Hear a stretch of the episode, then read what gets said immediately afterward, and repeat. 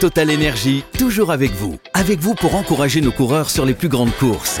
Et avec vous pour vous aider à maîtriser votre consommation d'électricité. Total Énergie, de l'électricité et des services innovants pour prendre la main sur votre consommation. Voir conditions sur totalenergie.fr. L'énergie est notre avenir, économisons-la. Vous écoutez RMC. Euh, j'en arrive euh, au puisqu'on était sur le PSG, j'en arrive au Stade de France.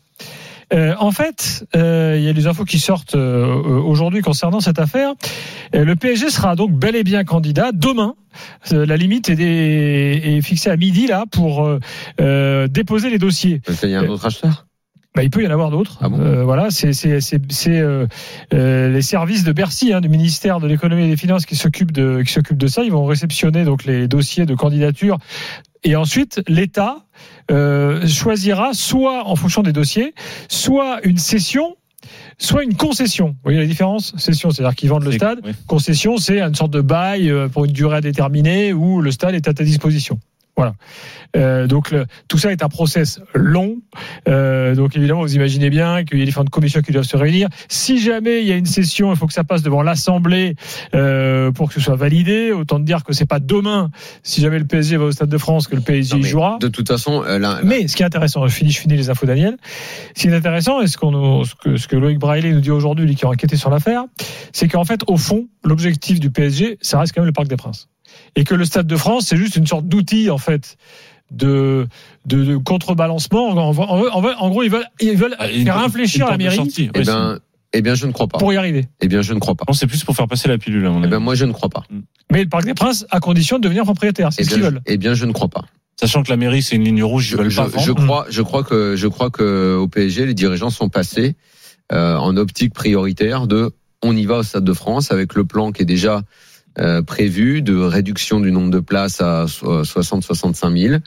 Euh, énormément d'hospitalité. Je pense que le projet est, est prêt. Je ne dis pas que ça va se faire, mais en tout cas, c'est à l'étude très sérieusement.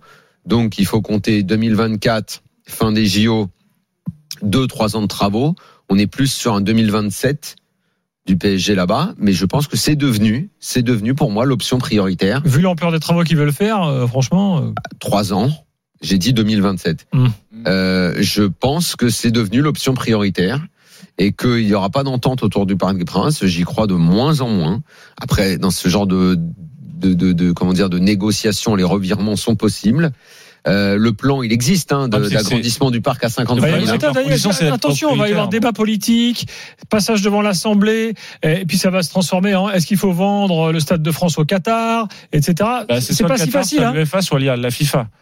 Donc, euh, Donc attention, moi je l'option le, le, le dossier d'agrandissement du Parc des Princes, il existe Euh, depuis très longtemps, 53 55 000 places, c'est pas possible de faire plus.